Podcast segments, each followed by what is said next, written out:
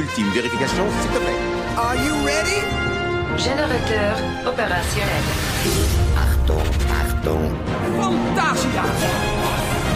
Hey, I can see our car! Your bravery saved the planet. Get down! Très sympa, les gars. Say cheese! See you later! 3, 2,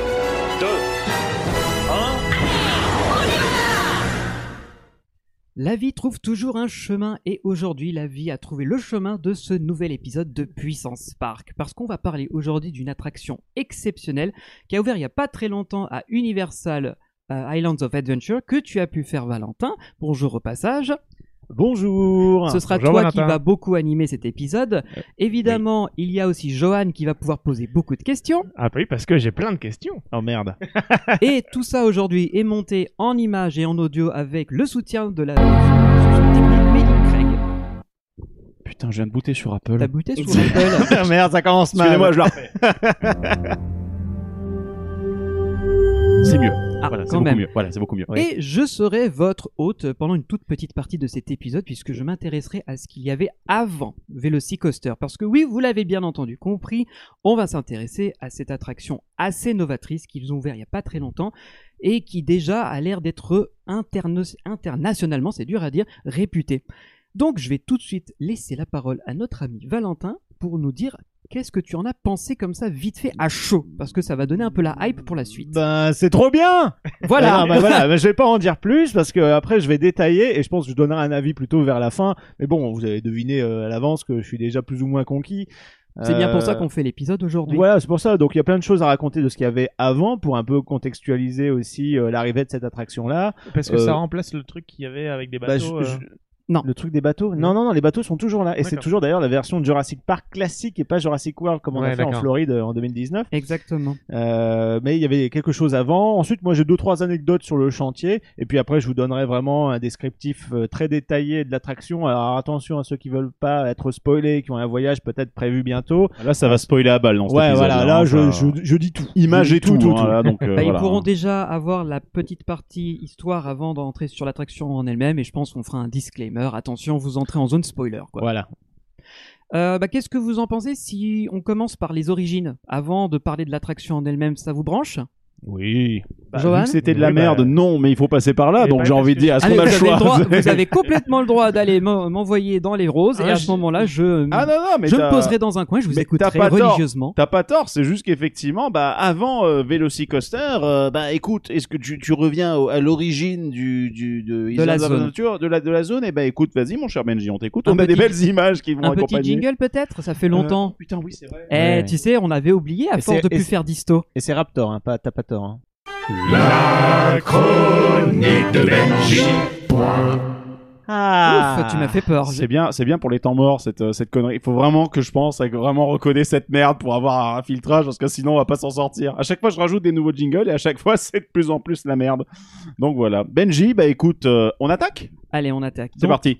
Euh, Jurassic Park dans les parcs Universal, ça date pas d'hier parce que il faut remonter dans les années 90 pour que la première version d'une attraction Jurassic Park soit euh, construite. On l'a tous fait en 2019 quand on est allé en Californie, c'était Jurassic Park The Ride qui est devenu entre-temps Jurassic World The Ride qui est donc le flume, la balade en en bateau. Californie les premiers? Voilà, c'était en techniquement Californie. c'est un shoot the shit si je me trompe pas hein, dans cette catégorie. C'est ça, exactement.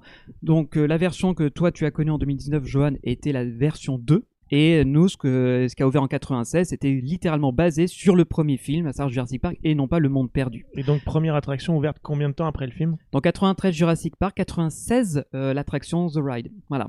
D'accord. Voilà. Et à la base, pour la petite anecdote, ils avaient déjà envisagé de faire une attraction sur le monde des dinosaures, mais qui n'était pas basée sur la licence Jurassic Park. C'est l'arrivée du film qui a permis de faire les deux. Merci Steven Spielberg. Exactement. Merci Steven Spielberg.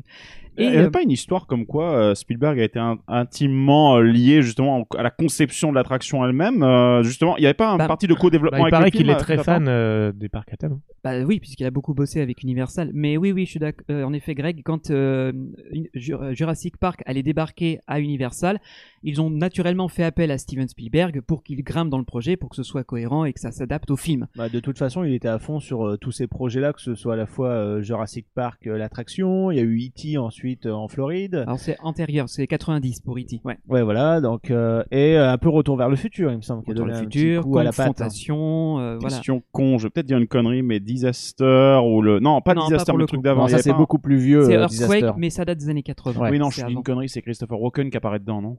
Ah Ah non, oui. c'est après. Ça, c'est dans, Dis- dans Ça, c'est Disaster. Disaster. La version Ouais, avant, ouais. c'est Earthquake. Ouais, d'accord. Et il y ok. avait Donc, pas. oui, non, non, sur pas- un film catastrophe euh, de l'époque, Ouais, dans le donc qui était métro, un là. peu random. euh, Enfin voilà, il n'y a, pas beaucoup, euh, comment dire, de personnes qui s'en souviennent aujourd'hui. Non, Mm. mais c'était dans la mode un peu des films catastrophes dans, dans cette veine-là.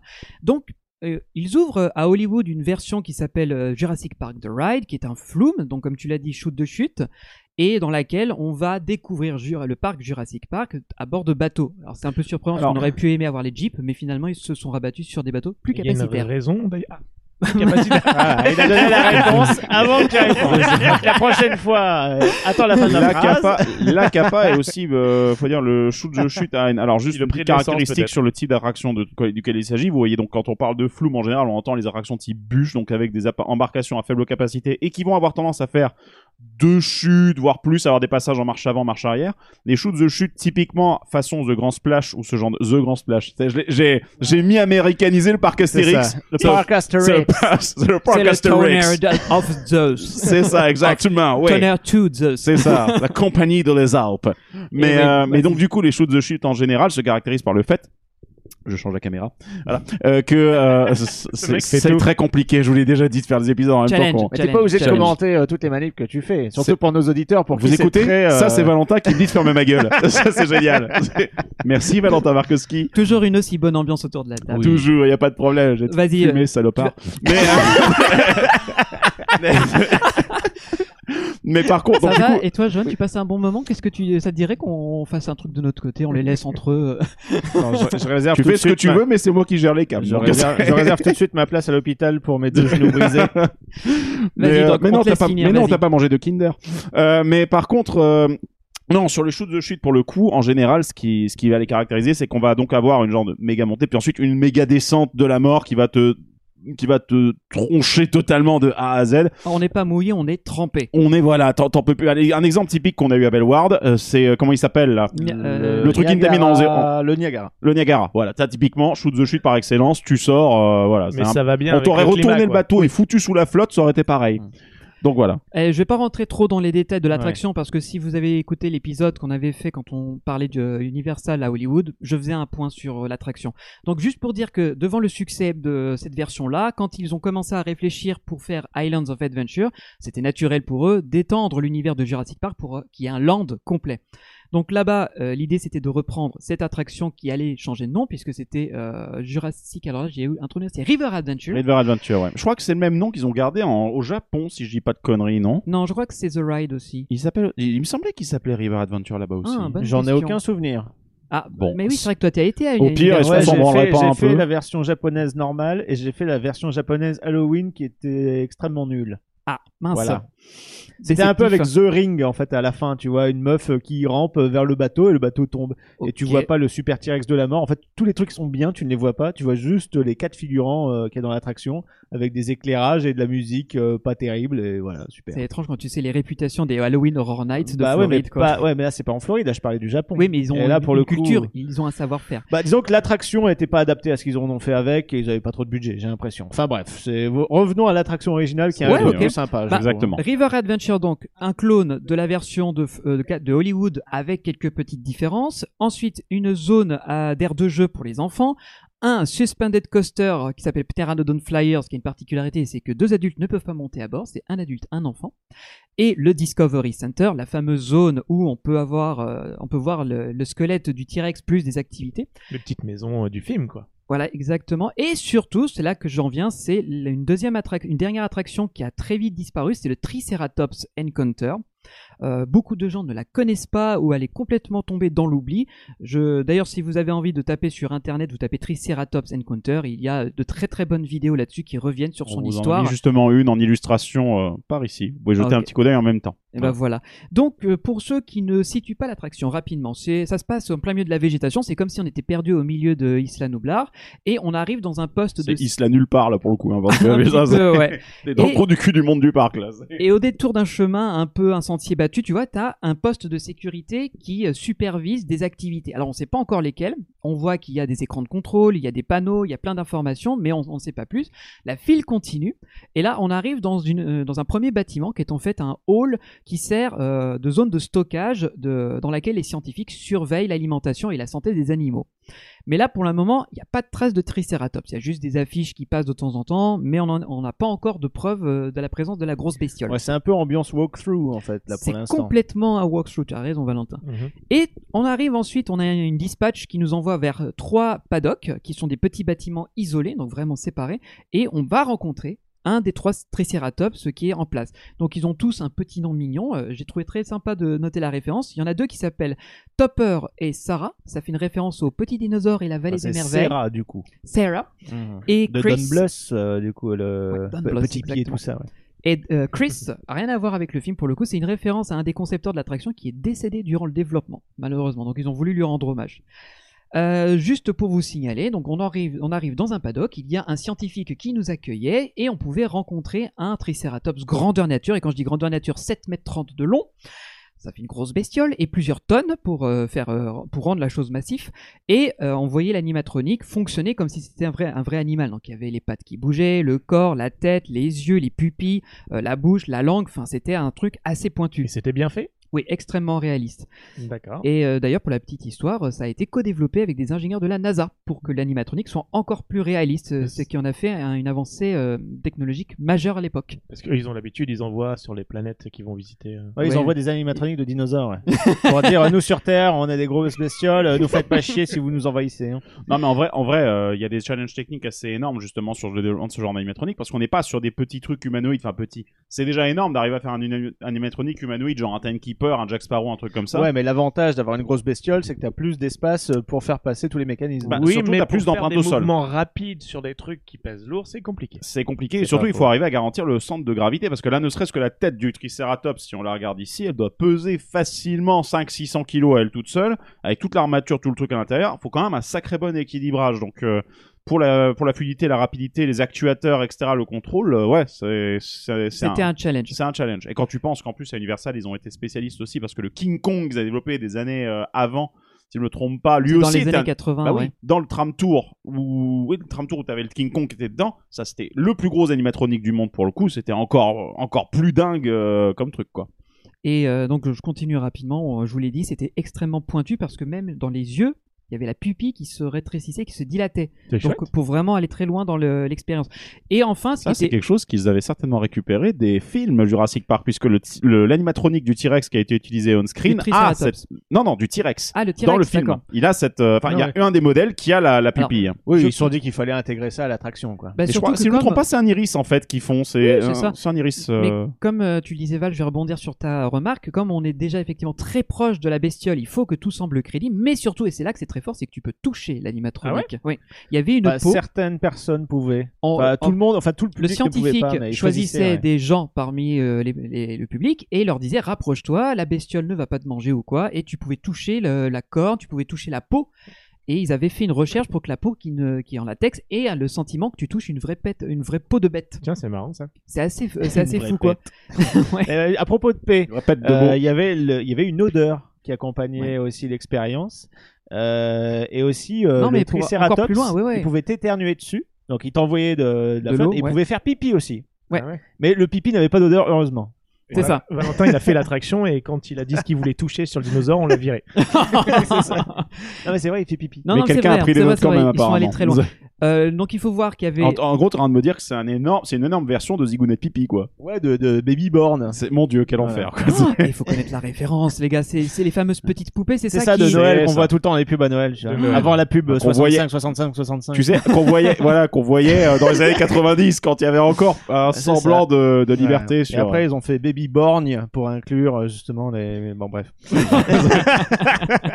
non, c'était euh, par rapport aux enfants qui s'étaient ouais. crevé les yeux en ayant vu c'est- Zigounet non, Pipi. c'est qu'après, c'est la mode des pirates. Après. Oui, alors putain, effectivement, Johan, en effet. euh, Vous avez oui. tous écouté, bien sûr. Effectivement, ouais. Non, mais t'en fais pas, t'en fais pas vu que nos micros sont un peu plus hauts que les vôtres, euh, voilà, ça. Oh, c'est pas très gentil. Non, mais c'est un peu vrai. Bon, y Ah, avait- mais- Donc il y avait à peu près un groupe d'une vingtaine, trentaine de personnes avec un scientifique qui leur expliquait comment il s'occupait des tricératops euh, et ça durait à peu près 5-6 minutes en gros et à un moment donné on justifiait le fait de, de sortir du paddock parce que le sédatif qu'avait pris l'animal était en train de se dissiper et qu'il fallait donc sortir parce que ça pouvait devenir être dangereux.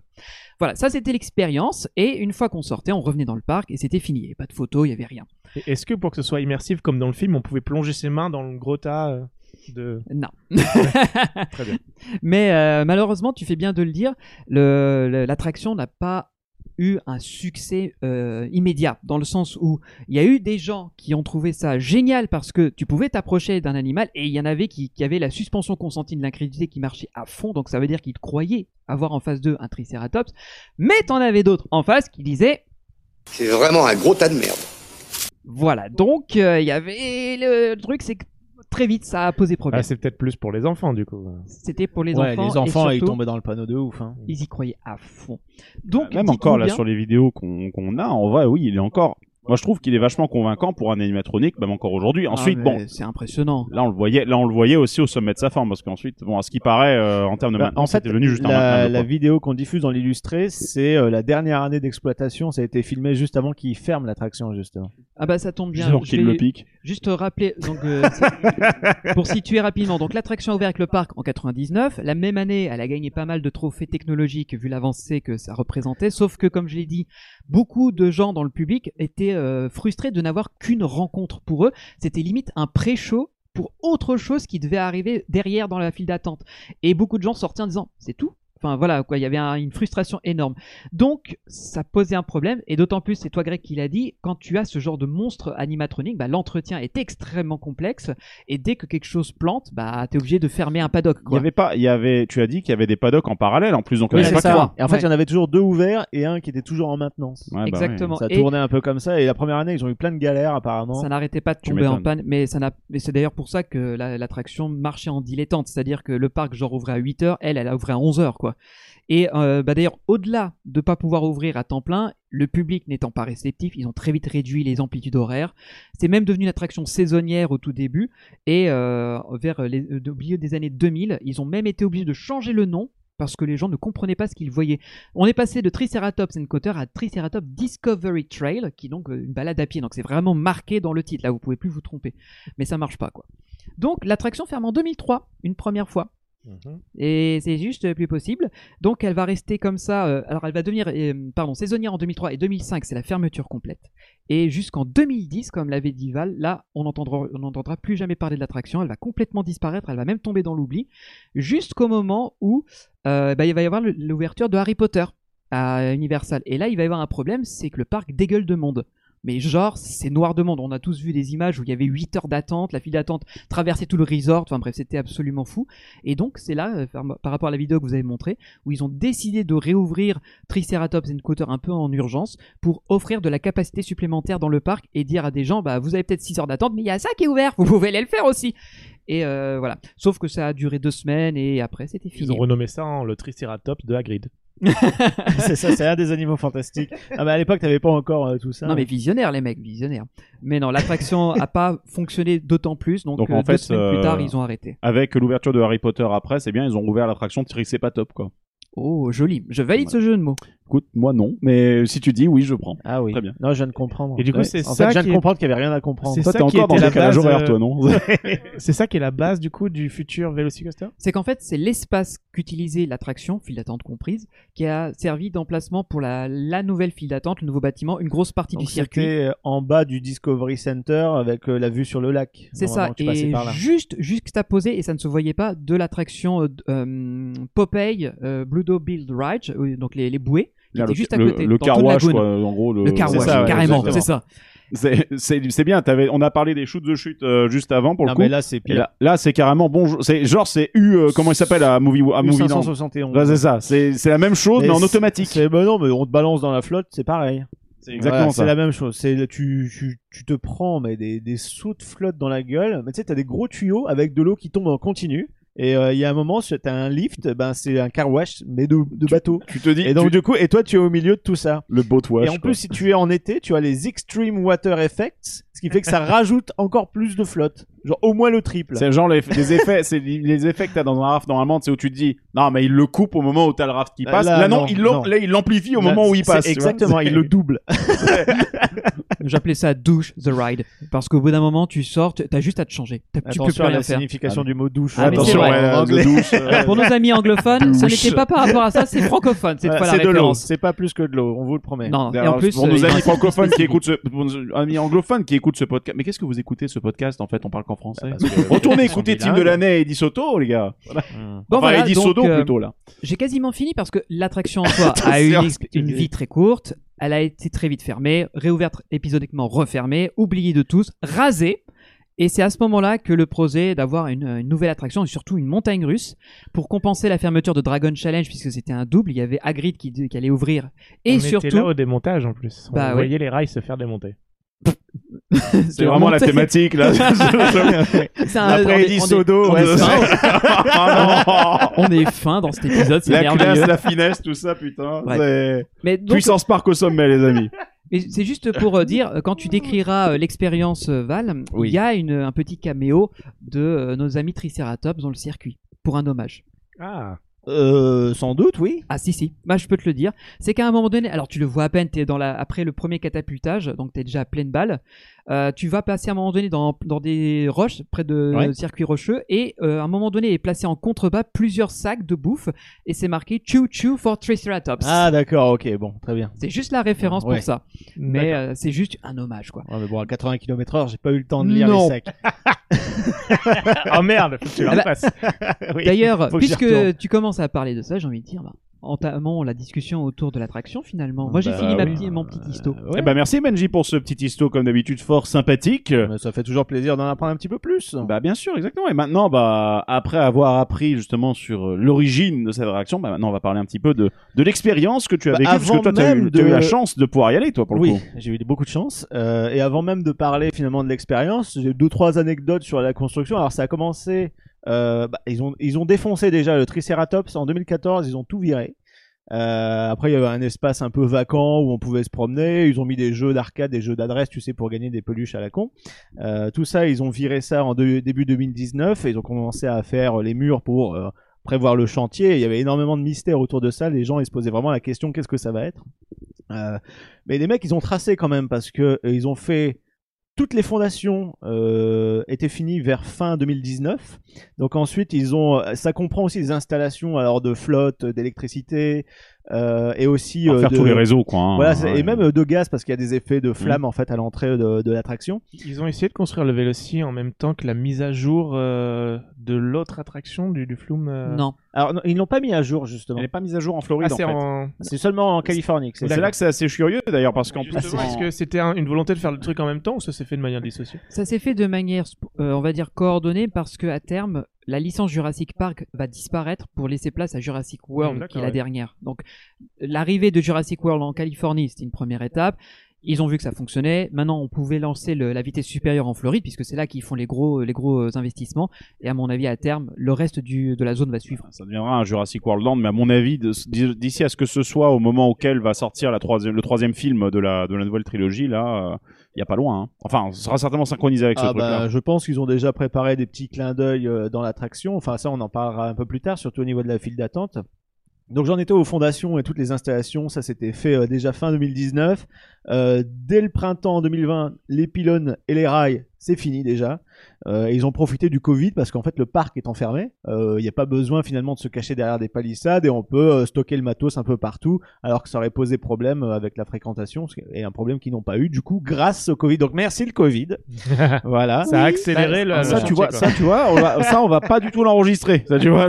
Non, mais il a raison parce que il y a eu la même chose pour nous à Disneyland Paris avec la réhabilitation du château. Oui. Vu que le, château- le château a fermé, le parc avait fermé, ils en ont profité pour mettre les grues directement sur Central Plaza en plein jour. Il n'y avait pas besoin d'acheter les grosses bâches imprimées euh, sur mesure. Ça coûte moins cher. Bah, il l'avait déjà fait quand même. Parce Voilà. qu'il fallait le faire Mais, pour euh, l'ouverture finalement. Mais après, mais- tu gagnes du temps oui, au Voilà. niveau de la logistique, quoi. C'est ça qui était intéressant.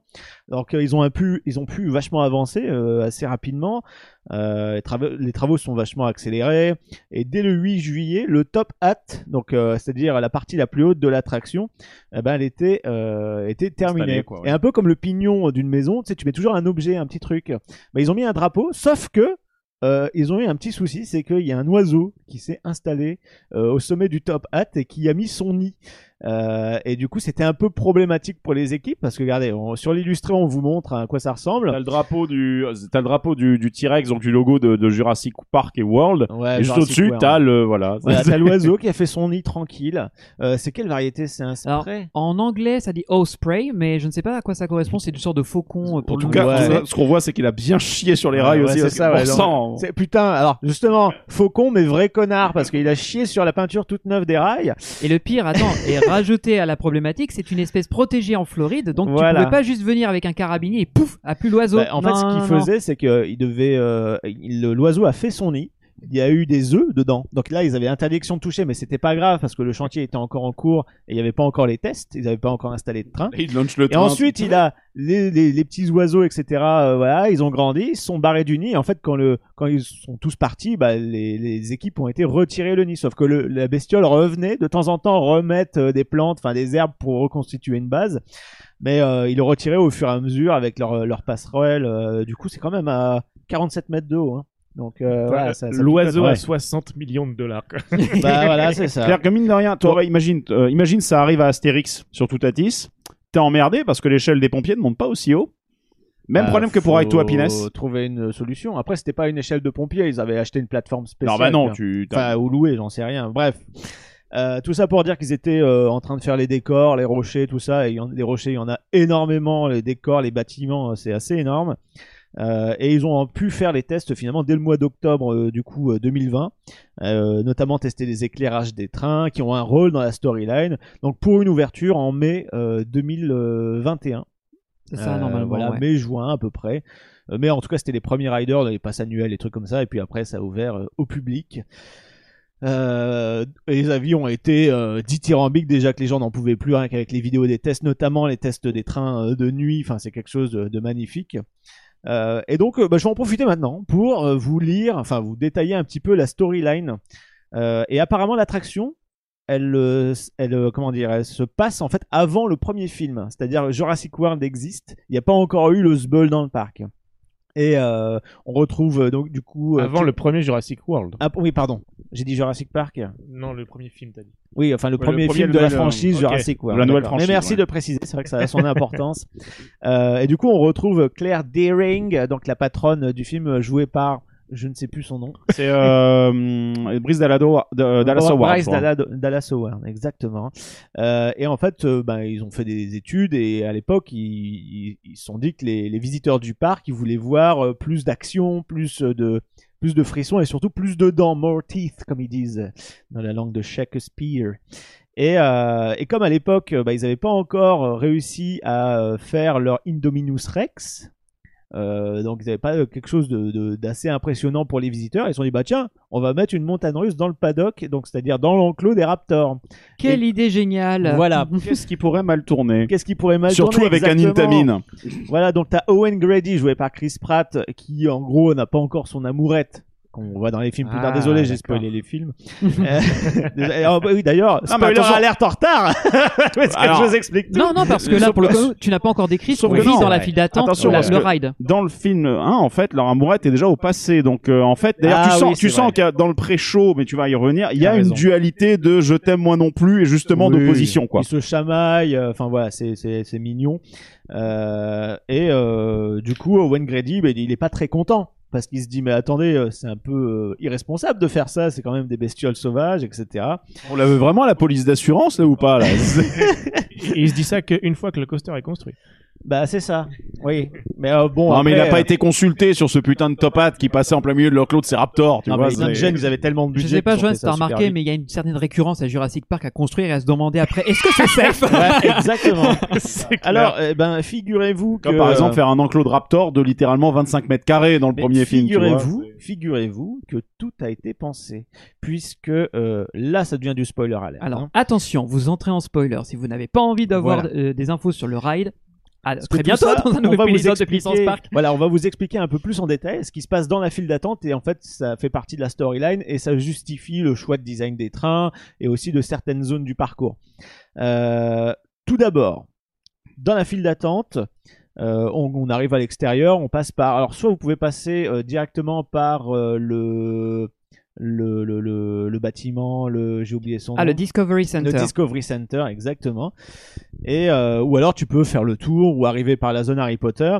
euh, et tu dois vraiment te diriger vers euh, le bord du lac si tu veux pour pouvoir accéder à l'entrée. Et en fait, tu tu, tu passes sous le, une inversion immense qui est étalée sur 30 mètres où tu vois le train passer au-dessus de toi, tu as la vue sur le top hat qui est magnifique et tu vois surtout une espèce de grand bâtiment euh, dans lequel tu as le début de la file d'attente où tu as une structure magnifique avec euh, les quatre raptors qu'on voit dans les films donc euh, t'as Blue, Echo, euh, Delta et Alpha. Non, et, Delta euh, et Charlie, je- peut-être, on va dire Charlie, rien. ouais. Bref, euh, bon, c'est surtout Blue qu'on retient.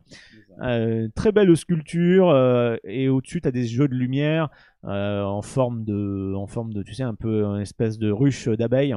Ils sont interactives avec les sons, avec les vidéos. T'as des cris de raptor tout le temps. Alors dans la file d'attente, les gens sursautent la première fois qu'ils entendent le cri du raptor parce qu'il s'accompagne toujours d'une porte qui claque, ça fait le boom et le cri super aigu. Normalement, c'est comme si les raptors tapaient du pied, je sais pas bizarrement. Ou alors qu'ils refermaient les portes puisqu'ils ont appris à les ouvrir dans Jurassic Oui, Park. c'est Parce vrai, que c'est des créatures coup, très on te- intelligentes. On te fait comprendre que la file d'attente se circule entre les cages des. Alors en fait, on, on te fait euh, comprendre déjà que euh, c'est une attraction, c'est vraiment une montagne russe, donc dans l'enclos des raptors.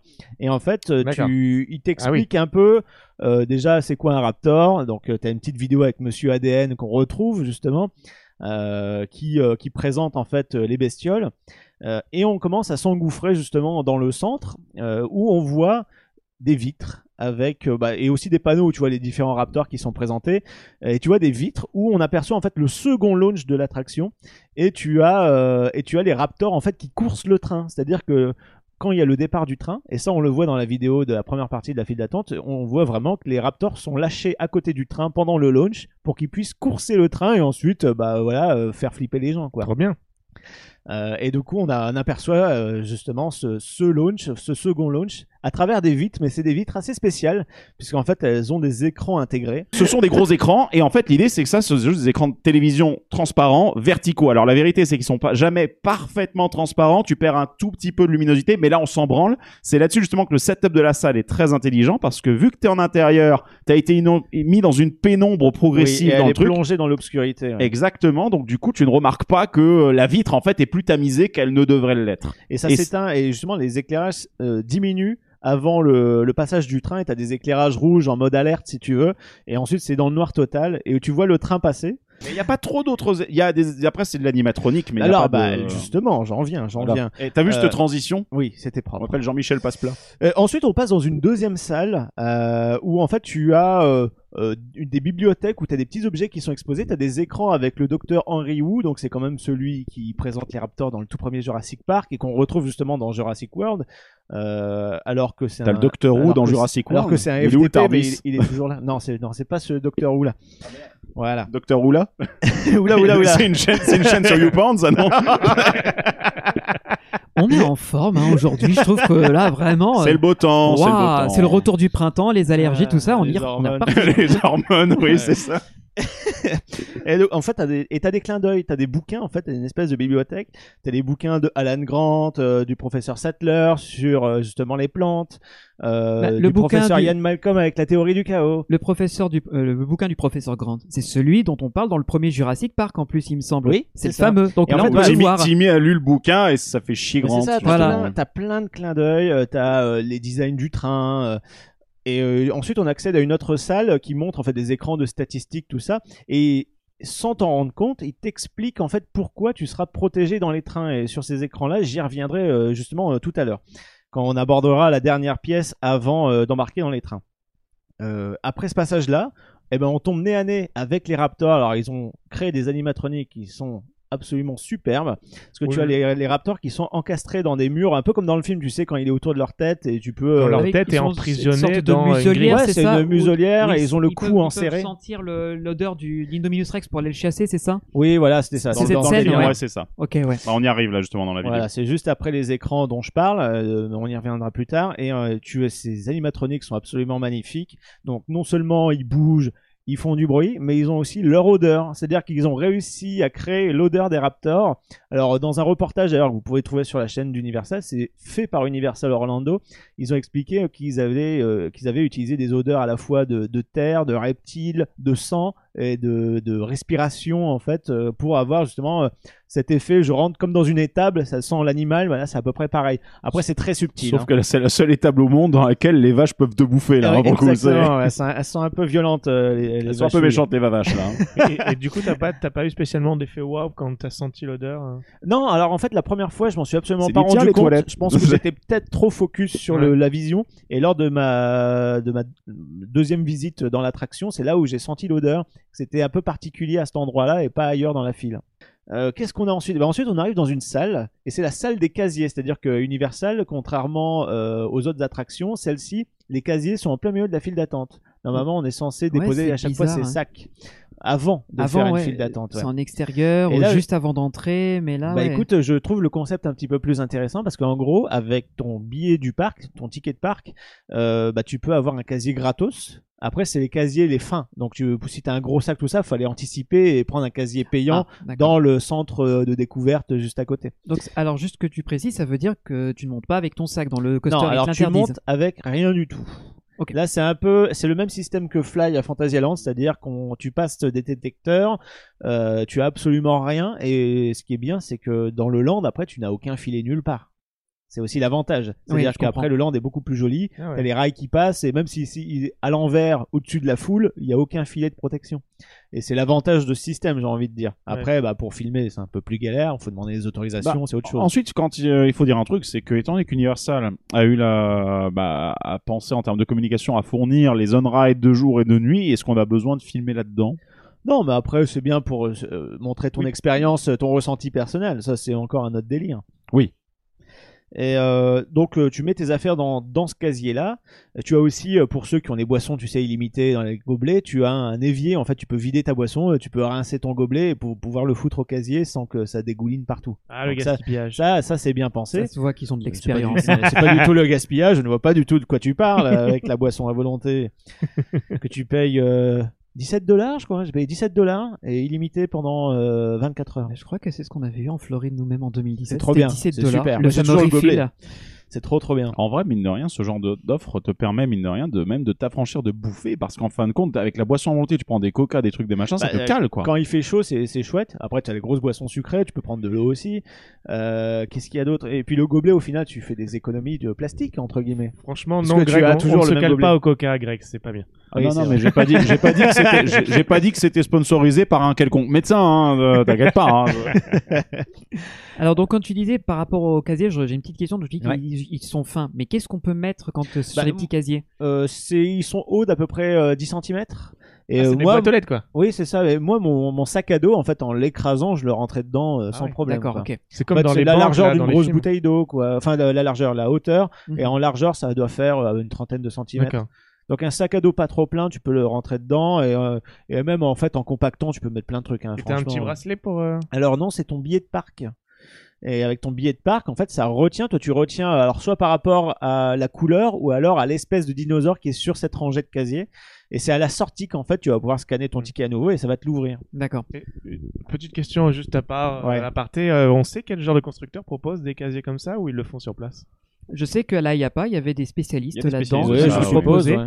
Mais après, beaucoup de parcs euh, développent leur techno en interne parce que ça revient moins cher. Je vais peut-être dire une connerie. Euh, Rappelez-vous, à la, là, il y a pas quand on y était allé, il y avait une entreprise qui s'appelle Skydata qui était présente, qui est très connue plutôt pour les distributeurs, les, les systèmes de paiement et d'accès des parkings souterrains. Il me semble, je dis peut-être une connerie, mais il me semble qu'ils avaient un système de casier qu'ils proposaient. J'en suis sûr d'avoir vu ça. Là, D'accord. Je suis sûr et certain. Mais Moi je sais plus le, le prestataire. Tu sais, Aujourd'hui, tu as des prestataires pour tous les, tous les types d'attractions, Oui, euh, de, de, C'est c'est quand même de bien, par c'est quand même bien de voir que dans Velocicoaster, ils n'ont pas utilisé les prestataires de Vélociraptor pété de l'IAPA. Là, je te Ah rappelle non, non, les- non, bah là, pour le coup. la euh, thématique euh, dino pété. Voilà, là, les animatroniques, ou du moins les têtes d'animatroniques qu'on voit, euh, surtout le- le- l'effet où il secoue la tête et que ouais. tout qui bouge, tout qui se met en branle autour, c'est super bien fait. T'imagines le corps très facilement derrière. C'est ça. que c'est synchro, Et, mais ouais. le corps n'existe pas en fait. C'est Ouais, ouais. juste un mur plat avec une tête qui dépasse, c'est ça qui est rigolo. J'aime bien Mais ce genre de trouvailles. euh. C'est très très bien fait. Euh, et une fois qu'on a euh, mis notre sac au casier, on passe euh, le portique de sécurité, on se fait scanner si ça bip, si c'est bien une boucle de ceinture ou pas plus. Sinon, il te renvoie vers le casier pour que tu mettes ton téléphone, ta pièce de monnaie ou ta clé, tu vois. Euh, on monte un escalier, euh, une fois de plus l'accessibilité au top. Non, après, t'as toujours un qu'il y a un ascenseur. ascenseur, T'as un ouais, ouais. ascenseur dans la gare. Universal, ils sont plutôt bons. hein. Oui, non, mais je fais toujours les blagues. Tu t'es auto euh, rattrapé. Je pense même qu'ils ont soit euh, ils passent par l'express, soit ils passent par la sortie. Donc, Et euh, en fait, tu montes des escaliers et tu arrives donc dans la dernière pièce où euh, en fait tu es dans l'espèce de, de tour de contrôle euh, très bétonné où tu as les, les, les accessoires en fait pour les gardes. Tu as les différentes armes, tu sais, pour foutre des coups de taser aux Ah. bestioles. Est-ce qu'il y a une vache Tu qui as- descend dans l'enclos? Non, non, t'as pas ça. T'as un grand écran euh, et tu as aussi à côté, tu sais, euh, euh, comme nous quand on est cast member, tu vas mettre ton ton ID avant d'aller dans le paddock ou dans des zones dangereuses et en fait tu as des tags comme ça euh, de sécurité, enfin des comme des représentations de consoles de l'attraction qui sont là, mais c'est des fausses consoles si tu veux, des portes de service pour le personnel et un grand écran où tu vois justement, bah voilà, euh, tu vois Claire, tu vois Wayne Brady qui sont en train de discuter euh, tous les deux. Euh, et ce qui est cool, c'est que la vue que vous avez euh, depuis euh, la vidéo, et il y a une vitre derrière elle, en fait, ça a été filmé au niveau de la zone d'embarquement de l'attraction qui est juste à côté. Donc tu vois vraiment la vue, et en fait, toutes les consoles ont été mises pour le tournage, mais elles ont été plus ou moins retirées, mais il y en a certaines qui restent. Euh, et tu as une version donc de jour quand il fait jour, et tu as une version de nuit euh, ben, dès que le soleil s'est couché. maintenant, ça Il c'est fait- beaucoup ouais, Voilà, en c'est fonction un du temps. petit détail. Ouais. C'est un petit détail, mais c'est super important. Et moi, à un moment, c'était vraiment le coucher de soleil, et j'ai eu la version de nuit. Enfin, moi, comme j'ai attendu 10 minutes dans cette zone, j'ai vu la version de jour, et 5 minutes après, la version de nuit. Mais ça a popé d'un coup ou... Bah non, c'est juste que tu as une séquence vidéo. Euh, Et quand la boucle est terminée, et ça quand la boucle est terminée, ça se termine par un message de sécurité encore. Et, euh, et quand ça s'arrête, tu as un écran, on va dire, de veille, euh, Velocicoaster, euh, tout ça. Et quand ça se relance, bah, c'est la version de nuit. Ah. Mais c'est exactement la même séquence. C'est juste que derrière elle, la vue en mode fond vert, ça a été fait de, de nuit, quoi. Ah ok. Donc, ça, euh, ça se trouve aussi maintenant, Johan, par exemple, à Rise of the Resistance à Ouais, ouais. Disney, où dans le pré-show, t'as le décollage qui peut se faire de jour le ou de nuit. voilà, le vaisseau euh, part euh, de nuit. Ouais, je sais, mais justement, Et je me demandais, comme aussi. ça, ça tourne en boucle, je me demandais justement si euh, il y a une transition. euh, Non, bah c'est euh, dans la, la suite logique de la vidéo qui oscille entre la vidéo avec les, les, les personnages, le message de sécurité, le logo et quand ça reprend. Et voilà, si il pleut alors, hein Ah bah ça, euh, j'en sais rien. Euh, il pleut pas en Floride, merde. T'inquiète pas, Johan. Un jour, t'auras des moteurs de rendu en temps réel qui sont tellement poussés que t'auras le film qui sera en fait, euh, voilà. et puis Ah, il y aura du pourras- Unreal Engine qui sera derrière et ça marchera très bien. Exact. Par contre, il y a une autre attraction beaucoup plus proche de nous qui utilise une- un système assez similaire, même si ça n'est pas disponible jour, nuit, en tout cas pas que je sache. Par contre, c'est utilisé en fonction de la période de l'année. C'est le Voletarium, puisque le Voletarium, son film change si tu es à Halloween. Alors c'est vrai qu'ils l'ont mis en pause pour le moment, ils ont ils ont stoppé, mais à normalement ouais, il y a le, moment où on passe Bon. devant euh, Cancan Coaster où ça change. C'est la grosse citrouille. Exactement. Ah, Ah, trop bien Bah oui, bah maintenant on peut on peut le faire. C'est des technologies Par numériques. contre, je doute qu'il y ait ça au Futuroscope. Bizarrement. Non, je ne pense pas. Parce qu'ils avaient plus le budget. J'ai une petite question à te poser Val par Ouais. rapport à la, à la boucle vidéo. Est-ce que c'est la, la boucle, on va dire, de safety warning, donc euh, avant d'embarquer, euh, gardez vos mains, bras, pieds, jambes, ou c'est vraiment encore du pur storytelling? Euh, tu as les deux. En fait, tu as vraiment euh, le côté euh, le côté sécurité en même temps de, du côté storyline. En fait, la toute première vidéo que tu vois quand tu arrives dans la file d'attente avec la statue des Raptors, tu as une explication de comment fonctionnent les casiers. Dans la deuxième vidéo avec le docteur Henry Wu, tu as déjà un peu les explications sur euh, le train, le harnais, etc., la ceinture. Et là, c'est réexpliqué dans cette attraction-là. Et c'est même Chris Pratt qui le fait, qui le- l'introduit du moins. Ce qui est quand même génial, c'est que Qu'est-ce dire qu'il pour les, pour les Pas un Raptor, les règles de, de sécurité. voilà. Non, tu disais introduire règles, j'ai eu un peu, j'ai eu peur. Oh, Mais par contre, euh, non, ça non, va tirer contre, les Raptors après. Ce qui est très intéressant par contre à remarquer, si vous le voyez ici, c'est que l'Universal se paye quand même le luxe que Chris Pratt et Bryce Dallas Awards, euh, Dallas Awards, désolé, je... C'est très dur à dire pour les francophones. Maintenant, dit Mickey. BDH, voilà. euh, Bryce Dallas Railway Howard. Runway. Ouais, faites chier. Bienvenue sur PP. Euh, donc du coup, en fait, le truc c'est que là, ils se payent quand même le luxe d'avoir les acteurs, alors que Disney, pour gagner, garder, C'est pas Mission grave. Breakout, merde, voilà. c'est tout le monde avec le. Non, je dis une connerie. Chris Pratt apparaît dedans. Non, ils étaient dedans. sûr, ouais, bien Il apparaît dedans. que Chris si. Pratt, il est quand même dans deux attractions. euh, Dans deux parcs différents, dans deux parcs différents dans les concurrents. États-Unis. Par contre, apparemment, euh, dans les campagnes de com déjà qui sont faites autour de Cosmic Rewind. Cosmic Rewind, bah là par contre, euh, il est masqué. hein, donc, Ouais, Star Lord euh, est masqué. Est-ce qu'il euh, apparaît en vrai dedans, on va savoir. Peut-être. Aucune idée. Bah là, pour l'instant, on sait pas. C'est un peu trop tôt. Bah, au moment où on enregistre l'épisode, l'attraction n'est pas encore ouverte, mais ça ouvre bientôt. Bah, ce sera un peu, c'est un peu le truc qui est censé euh, rivaliser avec euh, Velocicoaster, mais plus dans le- la, l'impression, ouais. la dimension montagne russe que dans les sensations, qui ne seront absolument pas les mêmes. hein, Ah, c'est bien. Disney Bah, est du beaucoup Disney. plus familial que euh, Universal où ils n'hésitent pas à y aller à fond. Voilà, donc j'en reviens. euh, tu as euh, Chris Pratt qui explique un peu les consignes de sécurité, tout ça, mais avant toute chose, euh, il, il, engueule évidemment la patronne du parc. Il dit mais c'est vraiment une idée à la con de mettre un coaster dans un paddock, tout ça. Et elle, elle va nous rassurer. C'est-à-dire qu'elle va dire mais tout a été conçu pour justement que vous puissiez être au plus proche, au plus près des raptors, sans qu'ils vous attaquent, parce que nous avons conçu un système justement euh, qui fonctionne à base de de fréquences Certainement les, ultra, les ultrasons, Ultra- c'est ce qui, c'est ce qui est mis sur les éoliennes pour éloigner les oiseaux. Bah, c'est à la fois ultrason et là c'est plus ultraviolet, des, des fréquences euh, de diffusion de lumière.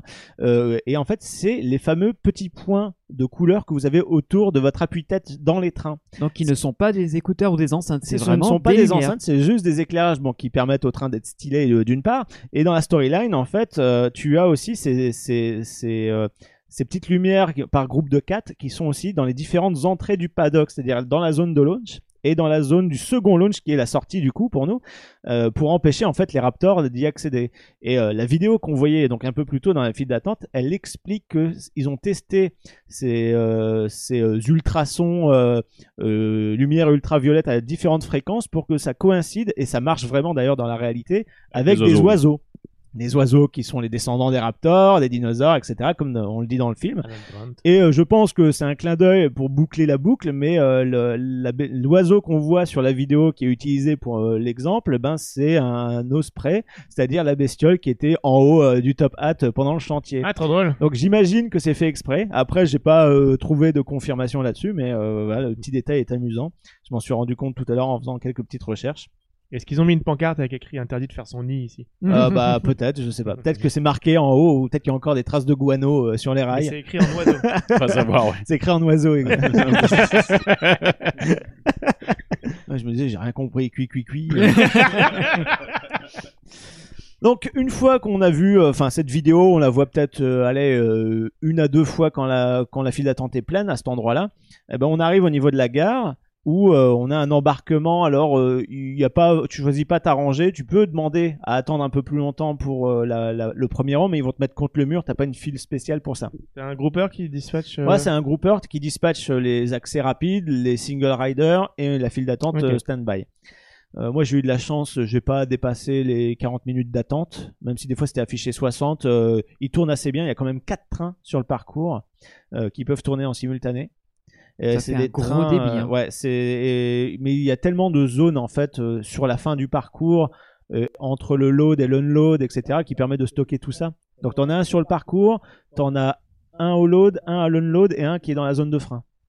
Qui est très très long, qui est doublé, enfin qui est triplé, c'est-à-dire que t'as un premier frein, vraiment, euh, bon bah, ça j'y reviendrai tout à l'heure, T'as- en fait t'as un premier frein, On en reparlera, Voilà. ouais, effectivement, t'inquiète On en pas. parle après. voilà, on va faire dans l'ordre, on va faire dans l'ordre. Continuons l'expérience parce que là, mine de rien, donc, on va, tu vas embarquer là, on Voilà. arrive en gare. On arrive en gare et en fait la gare, l'arrière, donc là où tu vas, mais non je suis con, il n'y a pas d'unload, l'unload se fait en gare, j'ai dit une bêtise.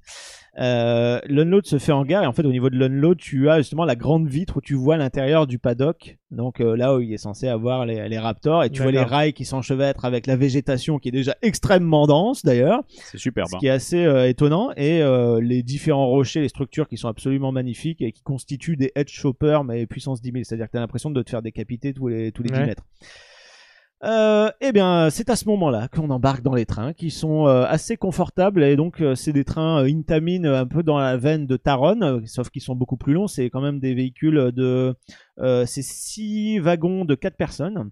Et euh, donc ils ont euh, apparemment la Heartline est relevée, c'est-à-dire qu'ils sont un petit peu plus hauts par exemple que les trains comme Taron, ce qui permet de diminuer en fait les vibrations d'une Ah. part dans les serait- différentes figures et virages. Est-ce qu'on euh, serait pas en phase d'une sorte de proto de test pour voir Bah, si en ça fait, peut c'est- alléger Taron, je, tu t'es vachement bas quand t'es assis dedans, Mhm. contrairement par exemple à un Blue Fire où tes pieds ils touchent pas par terre. Ouais, Bah là, c'est un peu à cheval entre les deux, D'accord. je trouve. Et euh, d'ailleurs, les, les, les sièges font vachement plus penser à du Mac que justement à- au, au train de Taron, euh, Maverick par exemple à Cedar Point. Euh, On a quand même le même des- design de, de, de train. Alors certes, il y a une carrosserie à l'avant du train, mais en fin de compte, tu te sens que t'es en surplomb par rapport au Oui, train, c'est ça. quoi. Par rapport à des les, voilà. les pieds euh, touchent, enfin moi en tout cas ça touche, j'avais juste la pointe si je penchais mon pied qui touchait par terre. Mhm, ouais. Euh, les personnes plus petites ont vraiment les, les jambes dans le vide, enfin dans le vide, au-dessus de la plateforme du train. Et c'est toujours le système de lap bar comme à Taron. Et c'est une lap bar, Ouais. c'est une lap bar toute simple qui euh, qui te dérange absolument pas et qui te rend super libre pendant le parcours. Euh, qui est bien vérifié par les employés. D'ailleurs, les trains sont magnifiques. Hein. T'as une, Ouais, à l'avant, beau. t'as une espèce de comme un, un feu, si tu veux, un peu bleu dans le même esprit que, que ce qu'on a sur nos appuis-têtes. Tu vois, c'est la lumière. Et derrière, on a comme euh, des, euh, Des, des espèces de réacteurs, ouais, ouais. de réacteurs qui propulsent le train. Bon, j'imagine dans la storyline, même si c'est pas vraiment indiqué. Est-ce que euh, j'avais vu des concepts, mais je ne sais pas si c'est réalisé en vrai. J'avais vu que sur la calandre avant des trains, il y avait des marques de griffures. euh, oui, sur en les fait, ça fait partie du design, mais c'est pas, euh, c'est pas pas comme par s'il les y avait. Ah, je Ouais. pensais que c'est les, vélo... Comme c'était si le- vélociraptors avaient réussi à attraper un Non, train. justement, non, c'est Jurassic, World, Jurassic Imagineering qui a fait le, le design. euh, Oui, voilà. C'est-à-dire que t'as les, les espèces de feux, en fait, ça, ça finit par euh, dessiner des griffes de raptor. Je donc, trouvais euh, que c'était c'est super plus pour un, Ouais. un design, euh, Tu sais, finalement. quand le tr- train revient en gare, l'opérateur fait Euh, Qu'est-ce que. Euh, c'est rien, Non, remarquez, non, Je remarquez. non, comprends pas, il y ça avait pas de rouge sur le train. Mais il était pas rouge le train. Il y- avait plus de Ah. wagons à l'arrivée. Il y a plus de gens aussi. Ah, il est- ah, Et, c'était euh, un train à vide. D'accord. Et le fait de Bah, je vous détailler. avais dit que ça allait vous coûter un bras, monsieur. Voilà. Bon, ça suffit, oui. Non. Ouais, ouais. En tout cas, le fait de détailler l'attraction comme ça, ça me donne tellement envie de remonter à bord du train. J'ai la- vraiment la sensation d'excitation de ma première fois, que j'ai eu à chaque tour euh, d'ailleurs. J'ai fait que à l'arrière, euh, quasiment, parce que pour moi, c'était le la zone la plus sensationnelle. T'as choisi volontairement. euh, L'arrière, oui. Parce qu'il y avait toujours un peu de monde pour faire l'avant. Et je sais que sur ces machines-là, c'est plus l'arrière qui est sensationnel. Et euh, voilà, j'avais envie de rentabiliser, mais même si je l'ai fait, je sais plus, 6 Bah, ou 7 surtout- fois pendant mon séjour. Je vais, je vais peut-être dire une connerie. Ensuite, c'est vrai que normalement, sur une machine avec un top hat, euh, vu qu'à un moment tu vas replonger, tu, viens, tu vas bien te faire aspirer dans Ah, le mais truc. Surtout que le top hat se négocie encore une fois très ralenti. Là-haut, tu dois certainement être à une vingtaine de Euh, kilomètres heure. Tu n'es pas trop ralenti, hein. tu le passes Ah assez bah, vite. Hein. Sur les vidéos, moi, Oui, je enfin, vois- t'as en haut, t'es à, long. t'es à 20-25, Ouais, j'ai l'impression. C'est au même titre que quand tu vois Fly circuler dans Rookbird, tu dis ah ça va pas très vite, mais une fois que t'es à bord, euh, ça trace quoi. Et peut-être que l'avant effectivement est ralenti parce qu'il y a le reste du train qui monte, mais en tout cas à l'arrière j'ai été happé mais d'une Ouais. d'une puissance, c'est incroyable, ça, ça fait limite flipper quoi. Euh, Bah, bah, c'est un peu le. On peut peut-être parler est- donc euh, du circuit, bah, puisque de là, l'attraction, euh, d'une attraction designée par Intamin, donc messieurs dames, c'est pour ça qu'on compare avec des, des autres attractions Intamin, hein, Bah, principalement avec du Taron. Hein, en soi parce qu'en plus il a, il a beaucoup de caractéristiques d'un Blitz Coaster notamment le multi-launch notamment la- le zigzagage des figures etc il y a juste un top en plus par Et- rapport à un Taron quoi en fait hein. Et euh, des il y a aussi inversions des aussi. inversions. ah des inversions oui t'as raison il y a des inversions Et j'allais dire aussi, c'est leur nouveau type de rail, parce que Taron, c'est les, les, les formes triangulaires. triangulaire ouais. Et maintenant, je crois qu'ils ont à peu près abandonné cette forme de rail Bah, pour un ils forme ont plus plate. pris euh, les rails qu'on retrouve à Hyperion, à Energylandia, qu'on retrouve à Conda, euh, à Walibi, Oui, c'est vrai. euh, qui sont euh, particulièrement bons. Enfin moi en tout cas j'ai- ça n'a pas vibré un seul instant. le coaster est neuf, c'est normal. Oui c'est normal mais c'est d'une fluidité incroyable. Mais ça marche pas les rails triangles ou? Non, je pense que c'est des économies de matières premières. non et à c'est mon surtout avis, nouvelle c'est- génération, c'est plus Ouais. joli à regarder, plus simple. Euh, Et c'est peut-être plus simple à construire, Les ouais. rails triangles, ils datent maintenant bien des années 90, donc je pense aussi. Ouais. Mais en plus, c'est marrant parce que maintenant, t'as Vekoma qui a des rails de di- d'un design un peu similaire où t'as le, le taille central et puis les, Oui. les deux trucs comme ça qui prennent de l'intérieur. En fait, hein, euh, là il y a eux, Mac. fait, par- le- en fait, Mac, j'ai l'impression, ils sont les seuls qui restent encore vraiment sur le triangulaire, Alors- à part BM qui a son design historique. quoi. Alors non justement parce que Cancan Coaster est dans la nouvelle euh, génération de rails Ouais. qui ressemble un peu à cela ah en d'accord, version ok, light. ils en ont aussi. Les, euh, les types Blue Fire triangulaires que propose Max, ça reste pour leur hyper, donc euh, c'est de la, de la ouais. Mais c'est ça qui est drôle, c'est que tu avais Schwarzkopf qui avait fait ces, ces formes de rails là à la base. Aujourd'hui, ça vieillit toujours pas trop mal, euh, je trouve. Et ils avaient même fait euh, les versions carrées, tu sais, euh, Ah, enfin oui. carré triangle, c'est plus ou moins la même chose, on va dire. C'est eux, c'est aussi eux qui avaient fait ça, qui ça avait été repris par euh, à la fois euh, Mac et Intamin. Ouais, parce que c'est euh, les plus emblématiques dans, des formats carrés, c'est par exemple euh, Bah, s'il y Top Tilt eu- Ouais. et King Daka par S'il y exemple. avait eu Jean-Marc qui aurait pu nous sortir exactement le modèle du Schwarzkopf, c'est un verre euh, assez dégueulasse d'ailleurs, pas très intéressant, mais en tout cas il vieillit bien. Euh, et en fait, ces, ces rails-là, euh, certaines sections où les jets sont importants, le tube central est doublé en fait. Tu as un autre dessus pour justement euh, mieux répartir les charges, euh, j'imagine. Certainement aussi pour empêcher les jeux de se former et empêcher les vibrations d'arriver à cet endroit-là. C'est ça, bah, ça permet voilà, de stabiliser l'ensemble euh, et de mieux répartir le tout. Donc on est sur un double launch LSM de chez Intamin. hein. Merci RCDB. Voilà, on a une hauteur maximum de 47 mètres, donc le top hat il est à 47 mètres, donc Greg euh, tu peux pas le faire parce qu'il y a Donc, 17 mètres en trop. C'est nope. Voilà. Trop bizarre. Donc concernant le, ride va très bien jusqu'au deuxième launch. Voilà. Et en fait la chute euh, à la suite de ce top hat, donc c'est une inclinaison à 80 degrés et tu chutes de 43 mètres. Attends, je lance le ride quand même. Voilà. Oh là voilà. Pour ceux qui ont la vidéo, c'est sublime. Et, et du coup, il y a. hum, T'entends des raptors qui te poursuivent? Justement, j'ai pas fini. Ah, pardon. Chaque chose en son temps. donc on est quand même sur une longueur de 1 km 4, ce qui est long. 1400 mètres, c'est quand même pas mal. C'est t'en as pour ton pour tes sous, pour tes minutes d'attente. Oui, oui. Euh, vitesse de pointe à Voilà 100 Pour ta crise cardiaque, oui. Ouais, 112, 113 km heure à, à- à la louche. Il y a quatre inversions. Et euh, il faut quand même, alors il faut évidemment faire minimum 1m30 pour pouvoir embarquer. Ça reste quand même euh, de euh, l'intense, hein. c'est Ouais, du c'est hein. assez, assez intense. Et du coup, alors le parcours, on sort de la gare, on fait un petit virage. On a une mini section, alors c'est pas vraiment du dark ride, mais en fait la zone de launch est dans un bâtiment. D'accord. Et en fait, on est entouré des- de quatre cages. C'est là où il y avait en fait Chris Pratt sur la vidéo où il discutait justement Ouais. avec la patronne. Et tu as quatre cages dans lesquelles en fait euh, on voit à travers les trous bah, les, les raptors qui sont là. Chacun derrière est en train de limite de, de gratter la patte au sol parce qu'ils sont impatients en fait de nous bondir dessus. Et en- ils sont en train de se vénérer. Et tu as une musique, enfin une musique plutôt un bruit de fond assez lourd euh, qui s'intensifie comme si en fait les réacteurs derrière le train se mettaient en, en marche. Et en fait avant le top départ tu as les raptors qui partent en fait de leur enclos, ils tracent en amont du train. Et euh, ton train ensuite il est launché si tu veux, comme si euh, Mais bah, les- visuellement, comment c'est bah, fait? visuellement c'est ben, derrière ces, ces, ces, petites cages en fait tu as des écrans un Ah. peu euh, inclinés de sorte que euh, tu as l'impression que les raptors ils sont vraiment euh, droits avec le train. Bon, je suppose que c'est des écrans mais tu as un effet quand même de profondeur. Peut-être qu'ils ont utilisé la même technologie que Goofy sur euh, Mickey's Peut-être que c'est de nouveau. Peut-être que c'est de nouveau des écrans transparents. Cela dit, ensuite, il se peut très bien aussi que ce soit des écrans tout à fait Ouais, standards. ça se trouve parce que c'est sur fond noir si tu veux, ils sont sur fond noir Ouais. dans leur cage. Ou alors peut-être. bon, ensuite, oui, ça peut être ça. Mais- Et avec avec le fait que t'aies une grille devant ou Mais un truc, tu- ça te fait un parallaxe, quoi. Et ce qui est chouette, c'est que tu as un effet euh, de lumière rouge, donc euh, tu sais le fameux signal euh, attention, alerte, etc. Et dans leur cage, en fait, tu les vois à la fois éclairés par le rouge et le rouge aussi derrière eux. Bon, après, Mhm. c'est un détail très subtil qu'en Non, général mais on ça- fait pas t'as la gaffe. corrélation de la vidéo avec le light show, ça. quoi. Et tu rajoutes à ça euh, peut-être, alors peut-être l'odeur de Raptor, j'en sais rien, j'ai pas fait gaffe à ce moment-là parce que l'odeur de trop ta focus. pisse parce que t'es en train de te pisser dessus à ce Euh, c'est moment-là. ça, oui. tu dis qu'il y a des odeurs, en fait, non, c'est toi qui les t'as génères. aussi, hein. T'as aussi un petit peu de fumée. T'as aussi un petit peu de fumée. Et euh, donc euh, on trace, on rentre dans le paddock. Il y a les fameuses lumières à la fois autour de nos appuis-têtes et euh, autour de l'entrée du paddock pour pas que les raptors passent. Et on est propulsé donc à 50 miles, ça fait 80 km heure en deux secondes.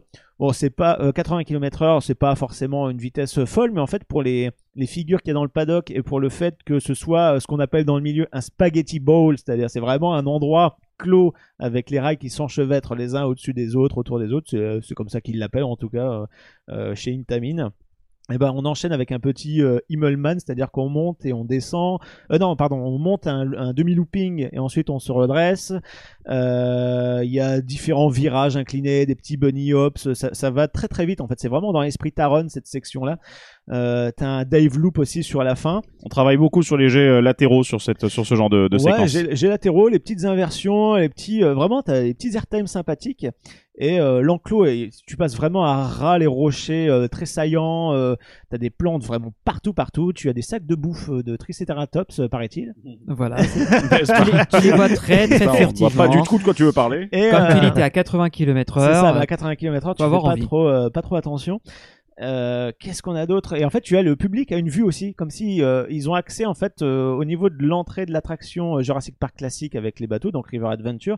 Tu as euh, une grille, en fait, tu peux voir le train justement circuler dans le paddock. La vue est absolument magnifique. Est-ce que c'est pas dans cette vue-là qu'il y a une, une des statues de Raptor justement? Alors non, justement, tu ne les vois pas de cet Ah. endroit-là. Tu ne vois pas les raptors. Tu ne les vois que dans le parcours du train. Et, et alors t'entends différents cris de raptors un peu dissimulés sous les plantes, etc. Et il y a certains éléments clés où euh, tu as les raptors qui sont là, mais en figure fixe. Alors ils sont vachement bien faits, hein, cela dit, ils sont superbes, mais ils sont en figure fixe. Et quand tu passes à côté, tu as certainement une enceinte bien planquée qui fait des hurlements de raptors, euh, qui te fait un peu sursauter. Un Mais audio embarqué, une musique? Il n'y a Non, pas d'audio il embarqué. n'y a pas d'audio embarqué, c'est que euh, à l'extérieur. Et il y a une, il y a une musique qui Alors, plus c'est plus le train des non, c'est des bruits d'ambiance. T'as des bruits d'ambiance au niveau du launch. T'as euh, le bruit des Raptors euh, dans le paddock. Et, euh, et une fois qu'on a fini justement le paddock, ben, on repasse par un tunnel euh, d'accélération qui nous fait gagner, alors, si je dis pas de bêtises, environ euh, 30 km/h. Pareil, dans un peu Là, plus. Tu atteins la, la vitesse maximum certainement ça. avant le top hat. Ouais. C'est ça. Donc avait max là, à ce moment-là. tu traces, euh, t'es à 112 km/h si je dis pas de bêtises. Donc c'est là que tu atteins le maximum du, Ouais, le du maximum coaster. de la vitesse. Voilà. 112 Et là, quand même. hein. Et là, tu montes euh, le top hat qui est une figure assez euh, verticale euh, pour le coup, Là, avec une 47 légère mètres. rotation du train. Tu arrives à 47, euh, 47 mètres de haut. Euh, et au sommet du top hat, euh, bah, tu as, tu n'as plus d'oiseaux, donc ça permet au train de circuler. Il est préférable de ne plus avoir de C'est con si tu voulais une omelette, mais bon, voilà. hein, Et c'est, euh, c'est vraiment, t'as un virage intense en montée. Tu arrives au sommet du top hat. euh, si tu es à l'arrière, tu es tracté vers le sol, mais euh, tu, en fait, t'as pas le temps de profiter de la vue. Ça va tellement vite, tu vois juste Poudlard au loin, vite fait. Euh, et tu retombes du coup de 43 mètres. euh, Tu euh, enchaînes euh, justement avec la fameuse inversion. Donc c'est le, le- un chez stall. donc qui te maintient justement à l'envers sur 30 mètres. Alors ça c'est ouf. Wow. Mais en fait c'est conçu de sorte que euh, la, la montée et la retombée du train, euh, à aucun moment tu n'es suspendu. En fait, t'es vraiment dans euh, le, le, le, le momentum, euh, T'es toujours, toujours écrasé contre le, contre le bas du, Ouais. du siège, quoi. en Ouais, fait. voilà, c'est- très très bien calculé. Contrairement à Fly. La centrifuge est toujours vers le bas, ouais. Ça c'est différent, Fly, c'est pas le même concept. Mais t'as ça aussi sur Zadra de chez RMC euh, à Energylandia. Euh, ben, c'est une figure qui commence un peu à arriver un petit euh, partout. Mais Ce sera le tout à- cas sur Toutatis, Toutatis va l'avoir, ouais. Exactement. ouais. Avec un top hat similaire. euh, en fait, Toutatis, euh, la seule différence, enfin, il va y avoir quelques différences avec Velocicoaster, notamment le budget, je pense, et la théma, mais euh, il, il- la différence majeure qu'il va avoir, c'est le côté multi-launch, parce que lui, il va faire plusieurs passes, va faire certainement une passe en avant, une passe en arrière en réaccélérant, puis une troisième Voilà. pour franchir le top hat. Imaginez un gros RC Racer, quoi. C'est ça. Sauf Voilà. que là, avant, quand t'arrives, avant de franchir le top sauf que là, le top hat, tu le dépasses et après, tu vas faire le, tu il vas est un peu plus haut, quoi. je crois. Ce sera plus 50 mètres. Je crois qu'il a euh, 51, non? Ouais, voilà. ça? Pas comme Et le- pour ceux qui veulent se le représenter, vous regardez Panthéon à Busch Gardens parce que c'est le même délire. non, c'est alors, c'est le même Bah, c'est- mais c'est pas le même parcours. C'est pas le même parcours, mais ce sera les le, mêmes figures. euh, le voilà, style de près. catapultage sera assez similaire, quoi, pour euh, référence. Donc on fait le long zéro gestol de alors qui est vraiment euh, une figure très très planante et c'est ce qui impressionne tout le monde euh, depuis euh, l'extérieur ou quand tu commences à arriver au- à l'entrée de l'attraction. Euh, on enchaîne. Ouais, voilà. Et en fait, cette partie-là qui est du coup beaucoup plus intense que l'autre, euh, et tu as, euh, tu as ce qu'on appelle. Il y a un Heartline, non? Juste après. Alors le Heartland, ça c'est plus tard. c'est Mais sur le lac. mais t'arrives sur une grosse hélice qui est juste derrière euh, l'auberge des trois balais euh, du land Harry Potter. Ça fait un petit peu bizarre parce qu'on est juste à côté du land Harry Potter à cet endroit-là. Et ils ont créé un pont euh, spécial justement pour couper le land quand on est euh, au pied de l'attraction. C'est là Oui. que ça devient le, le Vélocipotter. Waouh J'attendais la blague nulle. Faut aller la chercher. Hein. J'ai une question à te poser par rapport à Ouais. ça. Un parce que quand on avait Harry. parlé de Walibi, Hollande, t'as- on avait dit les Helix de Goliath, c'est un peu nul et ça Alors- sert à rien. Est-ce que là, là, pour le coup, il y a une différence? Justement, en fait, on, on peut pas vraiment On est dire dedans, que c'est un. C'est que ça fait, ça fait un double tour. En fait, ça fait un double cercle. Sauf que dedans, ils ont rajouté t'as un outward, alors un outward banked hill, c'est-à-dire que tu as euh, dans un virage, ton train penche dans le sens opposé En faisant en Ah, plus un À la. RMC. Voilà, c'est ça. En faisant en plus un airtime, ils se redressent, ça monte et ça descend toujours en tournant, et ils ont même réussi à foutre une espèce d'airtime alors que ton train est complètement incliné dans le virage. Euh, et une fois qu'on a fini euh, cette, euh, cette figure-là, on revient au bord de l'eau. On a un petit airtime qui est vraiment à ras la flotte, mais qui décolle vraiment de ouf parce que ta vitesse elle est encore euh, folle. Et ça enchaîne avec euh, un Earthline Roll juste au-dessus de la flotte qui surnomme le Mosasus. le- non, le Mosasaur. Mosasaurus Roll, pardon. Euh, parce qu'en fait c'est au-dessus de l'eau et d'ailleurs je trouve ça dommage qu'à cet endroit-là ils aient pas mis genre la grosse bouche de, de la bestiole qui vit dans l'eau justement le mosasaure c'est euh, c'est euh, la baleine euh, T-Rex on va dire C'est tu ça qu'on voit dans le premier film. qu'on voit dans le premier, qu'on dans le voit dans l'attraction ouais. euh, Ah oui, oui. en Californie, dans son bassin. C'est dommage qu'il n'y ait pas la bouche, ça, on pourrait passer à travers si tu veux, comme si ça faisait partie de l'attraction. euh, mais au final, ils n'ont pas mis ce, ce détail-là, ce qui est un peu dommage. Mais t'as un panneau Mosasaur euh, qui est dans la file d'attente à cet endroit-là euh, pour expliquer que la bestiole est quelque part dans le lac en fait. C'est ça qui est marrant. Mais bon, ils en ont, ils rien fait, c'est un peu dommage. Et euh, quelques petits virages et on arrive sur une zone qui freine le train, euh, qui pourrait arrêter le train d'ailleurs, mais qui laisse circuler le train. On fait un demi-tour et on traverse encore deux, je pense, deux blocs de frein. Avec justement dans l'audio, on entend que les Raptors justement sont complètement déchaînés et t'as Chris Pratt qui est en train de galérer, genre plus jamais on fait ça, etc. Là, c'est en gros, euh, c'était à moins une que les gens se fassent bouffer quand même par les Raptors. Peut-être qu'au final, le système euh, d'onde euh, est pas si euh, bien fait que ça. Et, euh, et tu entends sa conversation qui se fait couper en mode euh, non vous inquiétez pas tout va bien euh, bienvenue on espère que vous avez apprécié l'expérience voilà. Aucun problème. et t'entends ça dans les haut-parleurs voilà et tu reviens en gare tu unload avec la belle vue évidemment tu descends les escaliers tu as les casiers où tu récupères justement de l'autre côté. Si jamais tu te souviens plus du numéro de casier bah t'as des petits euh, endroits où tu scannes ton ticket que ce soit sur ton téléphone ou ton ticket physique. Et si tu n'as pas de ticket euh, ce qui était notre cas, en fait, il te donne un petit papier avec un code barre dessus que, unique que tu gardes. Quand tu le retournes, c'est marqué, tu peux te le foutre dans le rectum parce que tu ne récupéreras pas tes affaires. Non, si tu récupères tes affaires, évidemment. Et tu sors de l'attraction euh, juste à côté de l'entrée, entre le centre de de- d'expo, enfin de découverte euh, Jurassic Park et l'entrée de l'attraction. Et là, en général, tu lâches un Waouh, c'était trop bien. Voilà. Trop bien. Et, on fait euh, comme toi, on y retourne 5, 6 et puis ah, 7 mais fois. tu, tu, tu l'enchaînes s'il n'y a pas trop de monde, tu l'enchaînes vraiment. Et je conseille absolument de le faire à la fois de jour et de nuit. C'est une expérience qui est euh, légèrement différente. Au On même titre, on-ride de nuit, les amis. voilà, au même titre que euh, Hagrid Motorbike, moi je l'ai préféré euh, de nuit, tu vois, les... qui est une attraction absolument géniale. hein. On en a déjà parlé dans un épisode, mais à l'époque j'avais pas testé. Là, euh, c'est c'est complètement fou. Mais les éclairages de nuit, c'est vraiment quelque chose.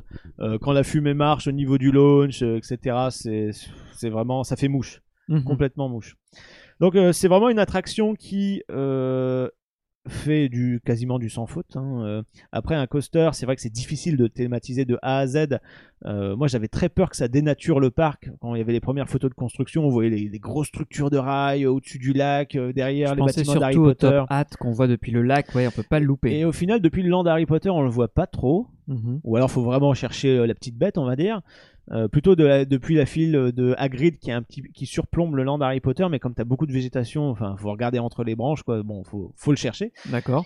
Euh, et en fait, finalement, euh, quand tu rentres dans le parc, ça, ça épouse bien la skyline avec, euh, tu sais, tu as euh, Hulk d'un côté, tu as cette attraction là au loin où tu vois les trains. C'est assez euh, harmonieux.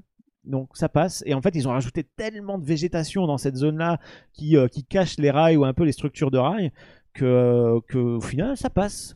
Ça passe, c'est pas si choquant que ça. Il y a juste euh, bah, derrière, quand tu fais justement l'hélix géant au niveau des bâtiments d'Harry Potter, l'arrière, c'est vrai que ça fait un peu bizarre. Hmm. Mais bon, cette partie-là du parc, elle est tellement euh, petite que même quand tu rentres dans le land Jurassic Park après avoir traversé le pont sur lequel tu as la vue sur Poudlard, bah tu vois, tu vois quand même Poudlard après avoir franchi le portail euh, Jurassic euh, Jurassic World.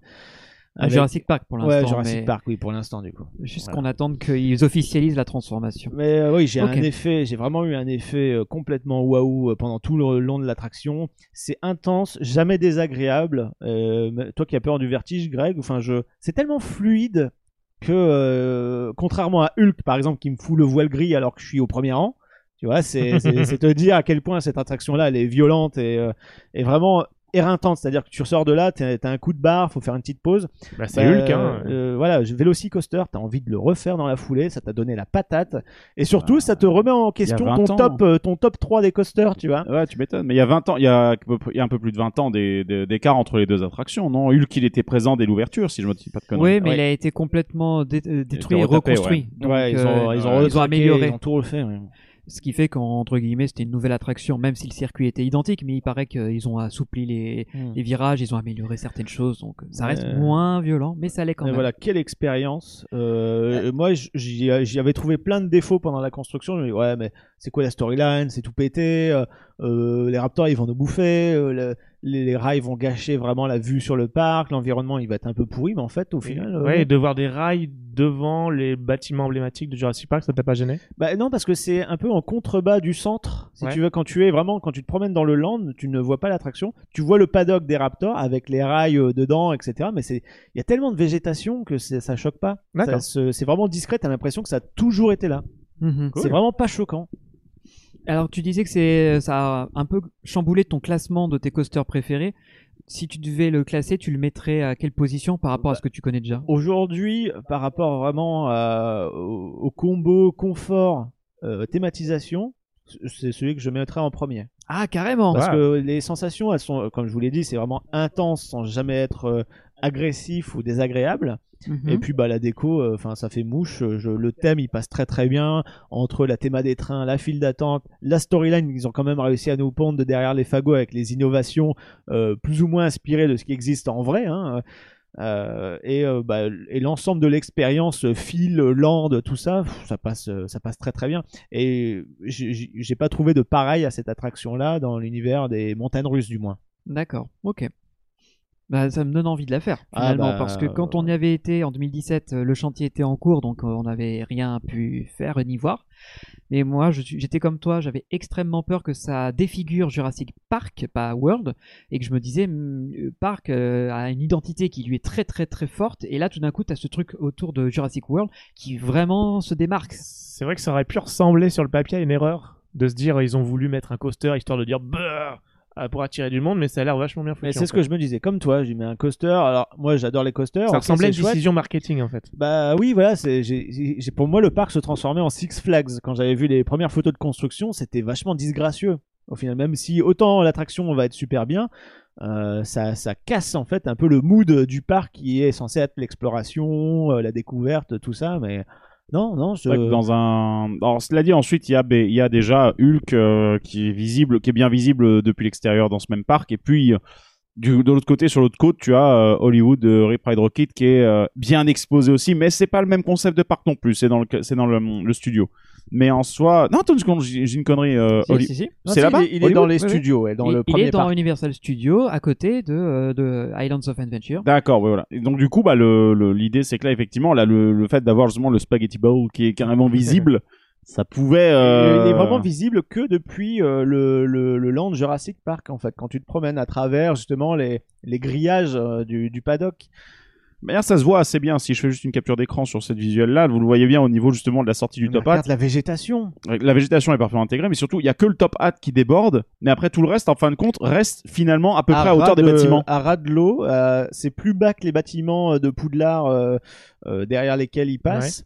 Et pareil, ça reste au niveau de la cime des arbres, donc c'est pas euh, choquant. Et quand tu es à l'entrée du parc, tu vois vraiment, tu vois le, le train franchir le top hat, faire l'inversion, ensuite il disparaît et il revient juste faire le Heartline Roll au-dessus de la flotte. euh, c'est très subtil au final.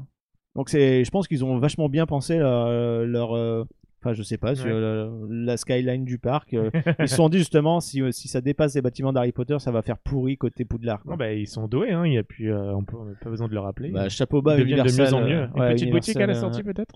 Euh, la boutique maintenant, elle est en bas euh, du Discovery Center justement. Quand tu sors de l'attraction, si tu rentres tout de suite dans le bâtiment à gauche, euh, où tu peux justement le traverser pour accéder à l'autre partie du land, bah tu as la partie boutique euh, Velocicoaster qui est là, qui est dans ce bâtiment-là. Est-ce Donc- qu'il y a un restaurant rue Jurassic Park où on peut manger le truc vert qui tremble là Ah, Le non, mais ça c'est dommage, jelly, ça, ça c'est dommage. Alors, dans le Discovery Center, il y a un fast-food, il y a de quoi manger, mais je crois pas avoir déjà mangé. euh, ouais, la gelée le jelly, la gelée, con. ouais. Ouais. Ça marcherait du feu de Dieu, ça. Puis, euh, Tout le monde les- ferait la avec- vidéo où ça tremble. Totalement. avec les ouais. mêmes fresques euh, autour et tout. Et puis, et puis t'as une salle exprès qui est une fausse cuisine et si tu rentres dedans, tu vois la même cuisine que dans le Et t'as un walkthrough euh, horrifique euh, où tu te fais courser par des raptors. Non mais eh, faudrait qu'ils y pensent à faire un truc comme ça. Ça marcherait trop bien. C'est fini, Jurassic Park. Bah oui, c'est- euh. Jurassic Eh, World c'est maintenant. culte comme scène, il faut le faire. Tu sais, de là à ce que dans Jurassic World 3, entre guillemets, ils nous refassent justement un... ce truc-là en clin d'œil, il y a pas loin. hein. Tu sais que moi, c'est le premier truc que je, que je pensais quand j'étais ado, que j'ai découvert qu'il y avait un, un land Jurassic Park quelque part dans le monde. Je me suis dit, j'espère qu'il y a un resto avec le truc vert. C'est le premier truc auquel j'ai pensé. alors, alors que l'immense majorité attendait de monter dans les jeeps pour rencontrer le ça. tyrannosaure, toi t'attendais la bouffe, quoi. Bah, c'est un, euh, c'est un peu l'équivalent de la, la bière au beurre à Poudlard. Enfin, dans le land Harry Potter, tu te dis, faut qu'il y ait ce truc-là, absolument. C'est vrai, c'est vrai. Mais en tout cas, les turkey legs euh, d'Universal dans le land Jurassic Park sont 10 000 fois meilleurs que celles de Disney. Pour avoir testé les deux, Ouais. je préfère largement les turkey legs d'Universal. Mais tu n'as pas encore testé celle de Disneyland Paris. Ah, par contre, j'ai vu les visuels, ils font genre un dixième d'un turkey leg américain, donc euh, ça me donne pas trop Par envie. contre, euh, le prix. euh, Ah, le prix n'est pas le même, hein, ça aussi c'est sûr. non, hein. c'est sûr. Mais justement, bon, à Jurassic, euh, à Jurassic Park, donc du moins dans le land, il faut manger absolument les turkey legs pour avoir l'impression d'être un carnivore aussi, tu vois.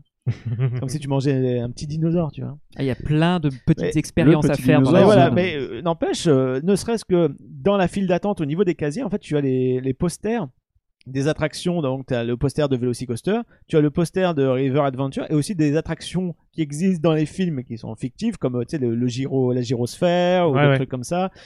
Euh, Il y a un petit côté, euh, tu vois, comme Nigloland, tu sais, quand on voit les posters à côté. Ouais, ouais. Bon, c'est pas le même domaine, mais. euh, euh, Ils font des références. mais ils, s'auto-référencient, mais ça crée vraiment la concordance, la cohérence euh, du land. Genre, bah, on avait fait cette attraction-là à l'époque, maintenant dans Jurassic World, la nouvelle, Cela c'est ça. dit- Cela dit, ensuite, il y a une version de Jurassic Park dans laquelle on a des vraies attractions qui ont existé dans le parc. C'est dans le jeu de Telltales qui a repris donc le, le jeu Jurassic Park de Telltales qui pour le coup avait un coaster etc et tu vois un Jurassic Park tu peux pas l'explorer c'est un jeu c'est un jeu scripté mais mais euh, tu vois des vraies attractions en position des attractions type euh, classique d'attraction normale Bah, et je me demande s'il y a pas peut-être des clins d'œil euh, peut-être un petit clin Bah, d'œil à l'une d'entre elles peut-être pas à ce jeu-là, mais en tout je me cas, demande si le Pteranodon Flyers, il me semble qu'il y avait un truc. ouais, c'est à, Oh. c'est à Universal justement, c'est le petit truc. C'est le c'est. D'accord, oui, c'est ça, Suspended que je disais où tu peux pas monter avec deux adultes. C'est un adulte et un enfant. Ok.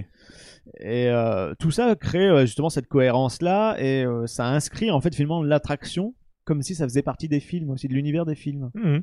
Voilà, et ça rend le tout un petit peu canon, ne serait-ce qu'avec l'intervention des acteurs, le poster, tout ça. Il y a un endroit, ça, un endroit où on a un petit hommage à John Hammond ou un truc comme ça? Euh, certainement dans le Discovery Center, euh, ou alors. Même pas euh, sûr, parce que techniquement, dans le lore de Jurassic Park, Si. John Hammond n'est pas mort. Donc, euh, euh, tu as, euh, si tu as le dans le Discovery Center, tu as le Euh, labo. Si, si, tu si, as- si. Dans le genre, dans le lore de Jurassic World, il est, il est décédé. je te parle de Jurassic Park. Ouais, de Jurassic Park. Qui est Euh, toujours. Jurassic Park, il me semble que Dans le 3, le il est 3, il est, mort. il est cané. Ouais, si, je crois que dans le 3, il est Parce que déjà dans le 2, il est pas en bonne forme. Ouais, il est dans son Oui, lit. mais il est pas décédé dans non, le il n'est pas euh, décédé Je sais encore. pas dans le 3. Mais dans, dans le, dans World, en tout cas, ils l'ont considéré. Ah oui, oui, dans, euh, dans Jurassic World, vu qu'on est plusieurs années plus tard, Parce que t'as le, tu as le. il y a la statue avec une sorte de, de, de bâtiment qui rend hommage. Oui, Oui, as- d'ailleurs le le- l'ancien Discovery Center euh, qui était donc le, le pôle central du parc à l'origine, hein, le gros truc, a été repris dans Jurassic World. Ils ont fait un- une forme un peu plus. un Alors peu non, plus il, est- il Non, est abandonné. Non, je sais, il y a l'ancien qui est abandonné, mais ils ont Oui, fait un nouveau, nouveau centre qui a un design un peu similaire aussi en, en truc, et il s'appelle le John Hammond de Discovery Center. Ouais, vous by- avez compris qu'il faut qu'on regarde les films à nouveau, parce qu'on est un peu paumé quand même. Voilà. Mais euh, donc, euh, tu disais qu'il y avait peut-être une référence que tu avais vue dans Euh, le Discovery en fait, t'as des Center, références. non? euh, ouais, non, mais c'est plus, euh, tu sais, euh, le le le morceau d'ambre. Il me semble qu'il est quelque part dans un labo. Tu vois une photo de ce truc-là. Tu vois aussi un une peluche Monsieur ADN, des trucs comme ça. Là où tu as les œufs de, de petits dinosaures que le mec peut faire euh, éclore devant toi. D'accord. Ouais, ça avec cool. le, petit, euh, le petit truc qui fait bouger. euh, Enfin bref, c'est une animation qui est super chouette dans Discovery Center. Il y a plein de petits trucs rigolos. La zone en elle-même, je vois Joanne que je crois qu'on t'y a pas emmené dans ce, dans Non, ce bâtiment. j'ai- non, pas du tout. Mais Non, parce c'est clairement un on des traverse tous l'allée pour faire Ouais. le tour du parc, mais euh, tu as cette allée connexe, euh, parallèle euh, qu'on n'explore pas trop, qui est un peu en contrebas, Ouais. ou alors faut passer à travers le bâtiment. C'est ça, mais je pense que pour toi qui, qui, qui est fan de cet univers, là, t'es dans le film, parce que c'est vraiment le bâtiment qu'on voit dans le film. Et ce qui est cool avec l'entrée de l'attraction, c'est que c'est juste à côté de la sortie base du Discovery Center, donc ça incite les gens aussi à y faire un tour. Et en tout cas, moi, quand je le voyais, il était, il était toujours plein, soit parce qu'il y avait des gens au casier, soit des gens dans la boutique, ou alors qui traversent et du coup montent et découvrent au passage les animations et du coup, assistent aux, petits, euh, aux petites animations. Et ça, c'est cool. Bah, vraiment, j'ai envie de dire, euh, vivement qu'on retourne à- en Floride, Mhm. parce que ça donne envie, quoi. Ah, Ouais, mais, totalement, ouais. euh, Greg, tu devrais le faire. Je sais que c'est trop haut pour toi et qu'il y a un peu de verticalité, mais c'est 80 degrés l'angle. Mais ça- c'est tellement bien et c'est on juste jouissif. C'est Tout, que du tout plaisir. membre de Puissance Park se doit de faire les nouvelles attractions. Voilà, c'est que du On plaisir. verra. et pourtant, et euh, en plus, moi je te dis, je l'ai fait à l'arrière et j'ai pas trouvé ça trop. Enfin, c'est intense, mais dans le bon sens du terme. C'est jamais désagréable et Bah, moi, qui m'attire, ce qui m'attire sur la machine, c'est qu'on a un taron like euh, en termes de zigzagage, en termes de head chopper, toutes les interactions que tu as avec le terrain, avec les autres rails de la machine en elle-même. Ça, c'est juste kiffant. Puis Bah, le- les apparemment, multilunge, j'adore ça. quoi. les rails, euh, j'ai lu une, une statistique, les rails se croisent 40 fois entre guillemets. Putain, ils auraient pu faire 42, quoi. Voilà, non, non, non. Pour la vanne. en tout cas, d'après tout ce que dit Valentin, moi j'ai vraiment l'impression que cette attraction je... a, a l'air d'avoir assez facilement un, un 10 sur 10 en termes de, de théma et de storytelling parce que je, Alors, je je- trouve que Ça pourrait être mieux. tout a l'air justifié en fait. faisable. Je Non, fais, mais- mon je fais mon connard de base, mais je comprends qu'il l'ait pas fait. C'est vrai que les audios embarqués sur les tractions extérieures, ça a tendance à être caca. Euh, à l'exception de, Ver- de, Vervelvin, pour le coup, qui, pour le coup, a un audio embarqué qui est encore de bonne facture après toutes ces années. Euh, des fois, Mais- ça tombe en panne aussi. Hein. Ouais, mais en tout cas, euh, il est pas de récent. Et quand on est monté dedans, on l'entendait encore. Alors Oui. que Blue Fire, on l'entend pas. Euh, California Screaming, n'en parlons même pas. Euh, Enfin, même avant et maintenant Incredible Coaster. Là, il n'y a pas besoin. Il y a pas besoin. C'est juste des bruits d'ambiance. Ça fait le taf. T'as eu assez de Mais a- musique dans la file d'attente. Par Ouais, mais il y a contre. le thème des Raptors qui est quand même pas mal dans la dans, Mais le- dans tu l'entends dans la file d'attente justement. Ouais. C'est quand ça accompagne le logo, le petit, euh, l'espèce de flûte de pan ou flûte traversière un peu inquiétante, euh, voilà, Mhm. avec tu sais les, les chœurs un peu bizarres. Là. Oh, c'est qui monte en puissance. Et. Non, franchement, c'est super chouette.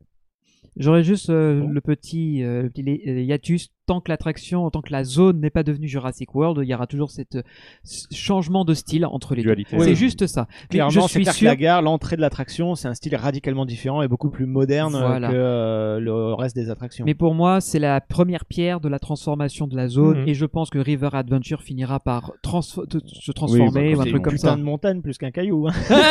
ça c'est sûr. Non mais si Wow. Jurassic World de Hollywood a bien fonctionné, je vois pas pourquoi il ferait, il ferait pas le changement pour euh, la Floride au final, tu vois, je le vois venir.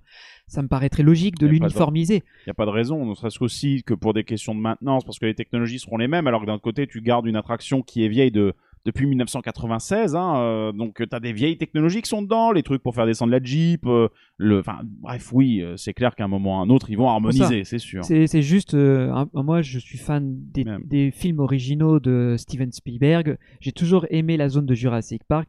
Je suis moins fan de Jurassic World, ça m'a moins parlé, mais je, je comprends tout à fait que les mecs aient voulu faire quelque chose de hyper cohérent et surtout.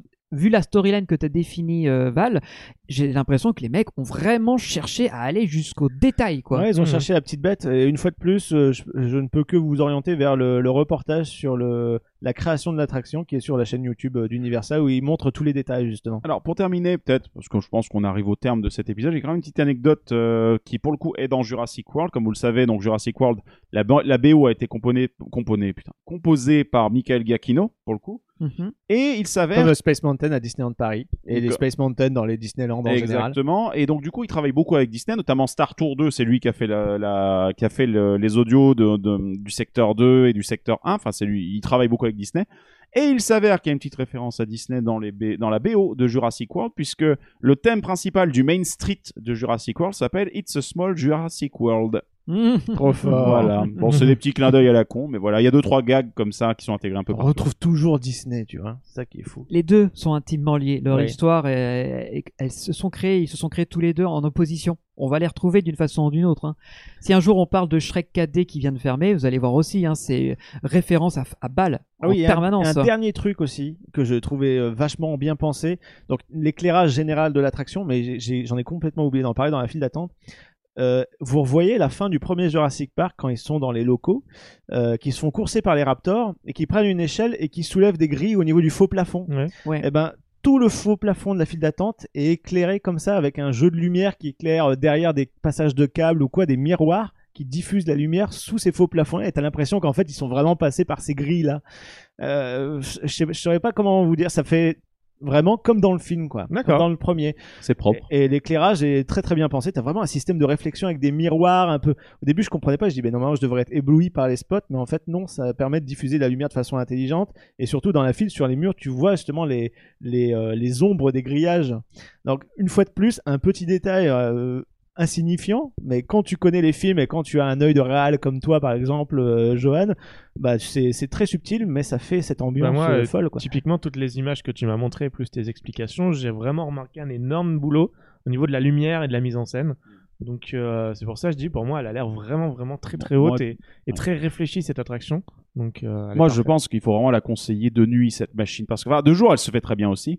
Mais moi, de ce que j'en vois de nuit, je la trouve beaucoup plus intéressante parce que plein d'effets, genre par exemple l'effet de, de vitre transparente où tu voyais les raptors, du coup, ça passe parfaitement bien de nuit parce que le train est éclairé d'une certaine façon et les raptors coursent et avec le rétroéclairage de l'écran, c'est nickel.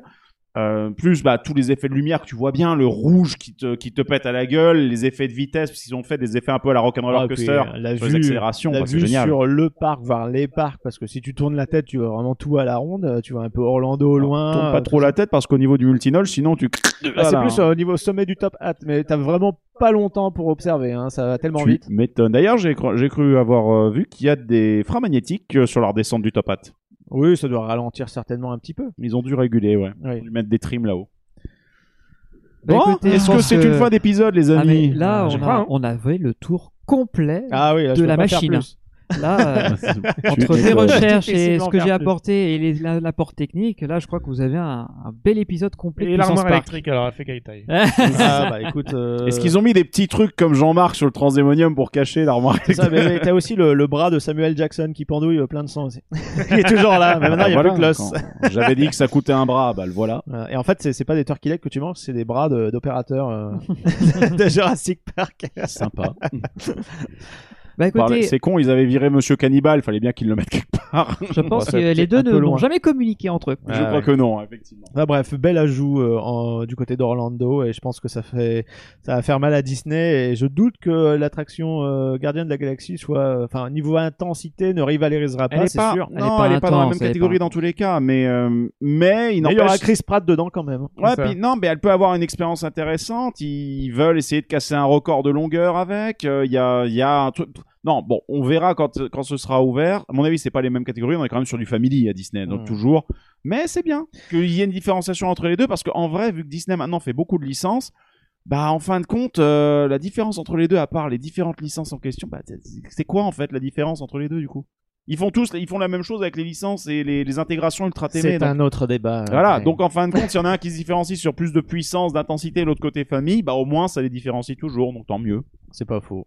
Donc, euh, la petite phrase de conclusion que je fais d'habitude, et à mon avis, 90% de nos auditeurs vont décrocher à ce Est-ce qu'on moment-là. n'en profiterait pas pour les inciter à aller jeter un œil sur puissancepark.fr sur lequel ils retrouvent tout? Bah oui, justement, vous allez voir tous nos réseaux sociaux, notre Discord si vous voulez vous inscrire, notre chaîne YouTube, parce que vous êtes peut-être en train de nous regarder sur YouTube, coucou Et euh, peut-être que vous avez envie aussi de discuter avec nous, ça tombe bien, on fait des live Twitch de temps en temps. Donc voilà, je vais pas euh, m'étaler comme d'habitude, je pense que ça commence à être connu et reconnu, et puis évidemment, le podcast, il est disponible un peu partout. Exactement. Et bien sur ce, les amis, euh, bah, on peut peut-être se mettre une des musiques de Jurassic World, euh, parce que je suppose qu'ils utilisent la BGM du, enfin la BO Ah oui, du oui, film. oui, hein. tu l'entends tout du long. Bah, Il Bah, y, a, il y a sur internet des gens qui ont identifié des séquences précises euh, utilisées dans Velocicoaster et qui en ont fait une, une suite de 5 minutes 30, donc je pense qu'on peut se mettre Ah ça. On va se mettre ça pour la version audio sur Et SoundCloud. ils- Pour les autres, pour des raisons de Content ID, c'est non, allez sur SoundCloud. Non, et dans tous les cas, on vous redonnera rendez-vous très très vite pour la suite de nos aventures Eh oui. dans Puissance Park. Et puis, euh, comme d'habitude, on fait de gros bisous, on pense à vous très fort. Merci et de nous à avoir suivis et de nous écouter. Ciao, Bye merci. bye Au ciao, revoir ciao, tout bye. monde.